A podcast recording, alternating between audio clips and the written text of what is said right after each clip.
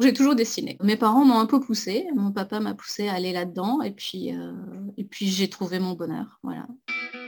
Dessiner les animaux en péril, un podcast d'Audrey Hanson, une production Little Tower. Bonjour, je suis Audrey Croiret, je suis illustratrice et euh, je vis en Suède depuis euh, déjà 5 ans.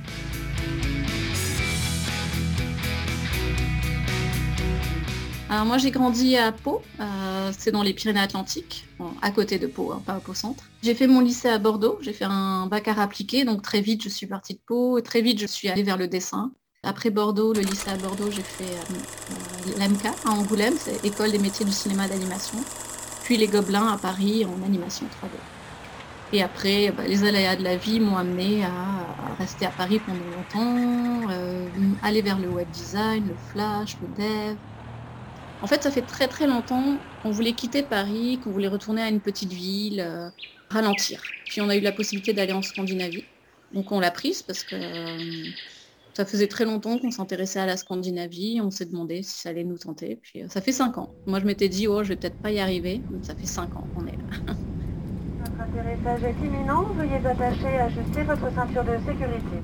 Veuillez redresser le dossier de votre fauteuil Branchez votre tablette, votre repose-pied, débranchez tout câble de la prise. Nous, on est à Malmö, donc on a Copenhague en face. C'est sympa. on a la grande ville et la petite ville et la mer du Nord. La Baltique n'est pas loin non plus, donc c'est chouette. c'est euh, agréable comme vie, hein, parce que des fois je récupère les filles quand il fait beau. Hein. Quand je récupère les filles, on va à la mer après l'école, donc euh, c'est euh, d'un coup de vélo.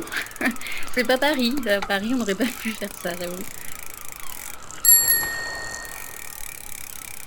On s'est dit aussi, on veut quitter Paris à cause des enfants, parce que c'est quand même très très rapide comme ville. On n'a pas le temps de se poser. Euh, c'est pas une vie euh, propre à la parentalité, je trouve.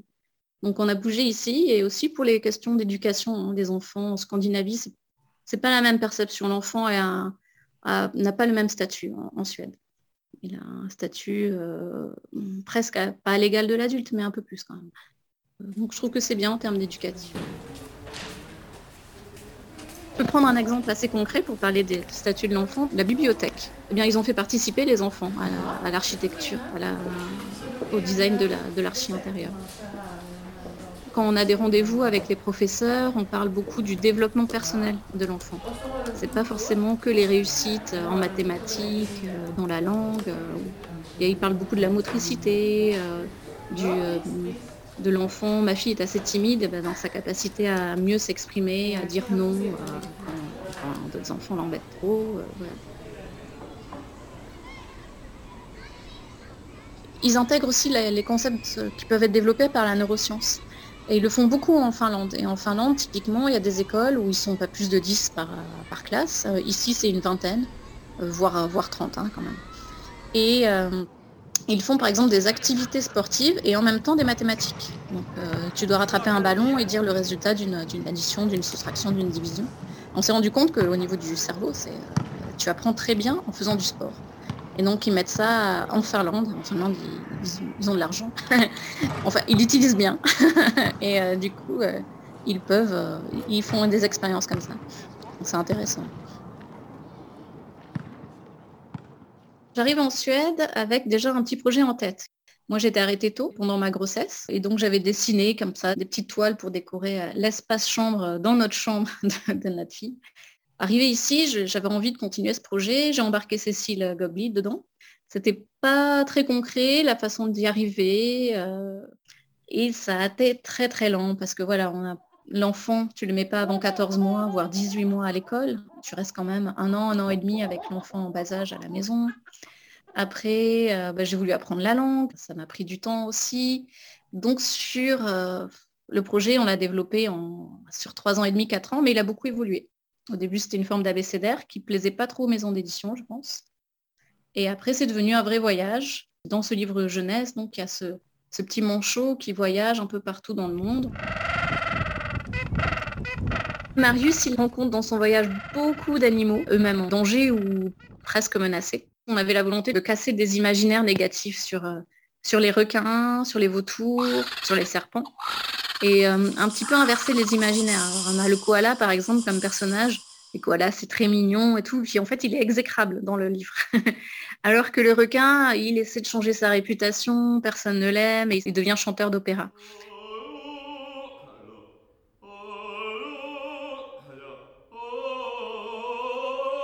Il a essayé de limer ses dents au début, mais finalement, ça, coûtait trop cher. il n'a pas fait.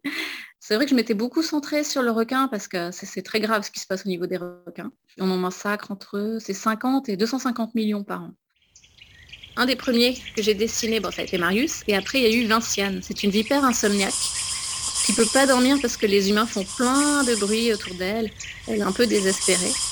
Et son ami Luther le loup vient l'aider. Alors Luther est un collectionneur de, des objets fétiches euh, des moutons. Alors il a un mouton péteur, il a un bonnet en mouton, il apprend à faire du tricot, mais il les mange pas. il mange pas les moutons. Et il aide Vinciane, par exemple, à s'endormir. Euh, en lui faisant compter les moutons. Donc ça, c'est deux personnages que j'aime bien parce qu'ils sont très liés. Et Dauphin, il veut essayer d'apprendre à faire peur. Alors il essaie de se transformer en pirate. On a le Quetzal qui est sympa aussi. Le Quetzal, c'est un, grand gourou. Il se croit pour, il se prend pour le, dieu euh, Maya, euh, le Quetzalcoatl. il essaie de casser la timidité du petit iguane. Il essaie de ramener au fourmilier le sens de l'orientation. c'est assez sympa. Ça, c'est Cécile. Hein. Moi, j'ai dit des petits trucs et puis Cécile, elle a construit des histoires géniales. Cécile, euh, elle est, euh, c'est elle qui a écrit les textes hein, au sein du livre. Euh, Cécile, elle est aussi chanteuse, voix off, elle fait de la radio, fait des ateliers écriture avec Marius en support. Elle a fait des ateliers écriture récemment. Moi, j'envoyais des petits croquis à, Cécile en disant tiens, le requin, il peut être comme ci, comme ça, ou le, crocodile, tel ou tel caractère parce que c'est vrai que mes dessins sont souvent très narratifs. Après, avec ça, elle, Cécile, elle a monté, euh, on épingle tout le parcours de Marius, les personnages, même s'ils ne se rencontrent pas tous toujours, ils ont entendu parler de l'un ou de l'autre. Donc, elle a, créé tout un, euh, toute une cohérence narrative. Euh, moi, je pense que c'est un gros boulot, ça m'a paru énorme. Donc ça, c'est la partie écriture. La partie euh, démarche pour trouver une maison d'édition, on a beaucoup galéré. On était un peu des extraterrestres qui débarquent de nulle part et euh, avec un projet qui parle de biodiversité, d'animaux. Ça, on m'a fait ce retour d'animaux en danger, ça va angoisser les gens. Il faut parler du réel. Les gens veulent le réel aussi. Euh, je pense que ça a fait défaut, ça, dans la littérature jeunesse. On voit pas beaucoup de diversité, on voit pas beaucoup d'enfants non blancs, on voit pas beaucoup de couples homosexuels. On voit pas beaucoup de handicap non plus dans la littérature jeunesse. Donc, euh, alors parler de biodiversité, c'était euh, fou, je pense. Donc, on est passé par euh, l'auto-édition avec une collecte de fonds via Ulule. C'est une plateforme de collecte de fonds pour des projets participatifs. Donc, il y a beaucoup d'auteurs, de petits auteurs qui s'en servent, même de petites maisons d'édition pour collecter un peu plus de fonds pour arriver à financer l'édition d'un livre mais également euh, des gens qui font des jeux de plateau. C'était très stressant. alors la collecte de fonds, alors tu sais, ils te disent euh, chez Ulule de bien préparer tout ça six mois, un an avant. Donc en effet, un an avant, j'ai commencé à essayer de créer une communauté sur, euh, sur Insta, sur Facebook. je publiais un peu tous les jours des, nouvelles de la biodiversité, des recherches graphiques, ainsi de suite. Et après qu'on s'est senti prête, on s'est lancé dans la campagne Ulule et c'est très très très stressant, il faut le dire. Mais c'est super, euh, c'est super intéressant. Tu rencontres des gens, euh, certes virtuellement, mais tu, euh, tu noues des liens, tu découvres beaucoup de choses. Et, donc, mine de, on a fait 130%. On, voulait, on avait demandé 5000 euros, on a eu 6005. Donc, on a pu imprimer 300 bouquins avec une couverture plus qualité, un papier plus qualité. La, la collecte, s'est finie en avril. On a réussi à, à livrer tous les gens avant septembre. Il est parti à, La Réunion dans une école et normalement, euh, un des profs l'a envoyé aussi en Turquie, envoyé en Bulgarie, au Canada, en Belgique. Il y a des enfants super fans euh, qui adorent les personnages, l'iguane qui bégaye et tout ça. Ils ont abordé avec les parents les questions écologiques et euh, certains ont été, ont été très touchés et se sont dit ah ben il faut faire quelque chose, pourquoi, pourquoi on fait rien? Donc dès la, petite enfance, euh, ça, ça agit comme une forme de réveil pour l'enfant, mais pour le parent aussi, et peut-être pour les instits euh, qui ont acheté le, bouquin. Ici, ma fille qui est à l'école maternelle parle déjà du réchauffement climatique. Elle parle du plastique dans les océans. Ils en parlent de tout ça. Ils ont été regarder l'eau, nettoyer le canal. Hein, donc, mais de façon, les enfants ne sont pas déprimés après. Ils sont contents. Ils ont fait quelque chose de bien pour la nature. Et, ils vivent dans le réel. C'est important quand même, je pense. La Suède est très investie au niveau de l'environnement. Euh, c'est pas pour rien qu'il y a Greta, la petite Greta vient de Suède. Du coup, je pense que ce serait vraiment plus pertinent maintenant de traduire en anglais et en suédois et de frapper aux maisons d'édition anglaises ou suédoises. Alors après Marius, avec Virginie Dorté, on a lancé une collecte Ulule pour euh, un livre en partenariat avec Aves France. C'est l'histoire d'un ours euh, qui s'appelle Barnabé, qui va essayer de s'échapper de sa condition euh, d'ours de cirque. Aves France est une association engagée dans la protection des animaux en captivité, dans les cirques, de spectacles. Ils avaient beaucoup euh, essayer de protéger l'ours Micha. Euh, ils avaient réussi à obtenir sa liberté, entre guillemets, mais il est décédé très vite après, être parti. Le livre, là, sur lequel on bosse, l'ours qui voulait aller à l'école, il est en hommage à l'ours Micha. C'est un conte. C'est poétique, euh, les images sont plus poétiques. Et donc, ce fameux ours, Barnabé, qui est un ours de cirque, va arriver peu à peu à s'évader avec l'arrivée d'un petit colibri qui lui apprend à lire. Et par la lecture, il va, il va réussir à, casser euh, les chaînes et, la cage. Je ne suis que l'illustratrice et la graphiste. La personne qui a écrit le livre, euh, l'auteur, c'est euh, Virginie Dorté, qui a déjà fait des, livres en, jeunesse engagés autour des questions écologiques dans leur grande diversité. Et je dis le soutien moral aussi, parce que là, campagne Ulule, il faut un soutien moral. je, dis, je dis à Virginie de ne pas oublier de manger.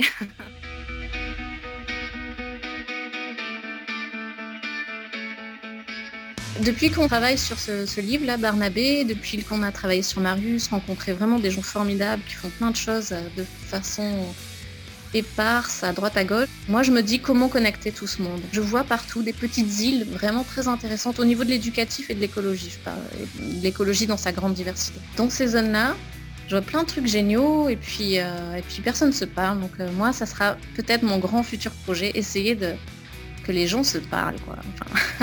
Il se passe tellement de choses géniales. Donc dans un premier temps, on a réfléchi avec Cécile et une amie à elle qui a bossé dans le développement durable à peut-être créer un, site pour connecter toutes ces petites initiatives, jeunesse, écologie, et après à grandir peut-être jeunesse, euh, toujours la jeunesse quand même, jeunesse et diversité, jeunesse et handicap, pourquoi pas, mais que toutes ces petites îles créatives se mettent à communiquer un peu plus. Ça serait chouette. Vous venez d'écouter Dessiner les animaux en péril, Audrey Croiret, illustratrice de France en Suède. Ce podcast vous a plu? N'hésitez pas à le partager, à le liker et à vous abonner. Nous sommes sur les plateformes de podcast et les réseaux sociaux. Little Tower Podcast.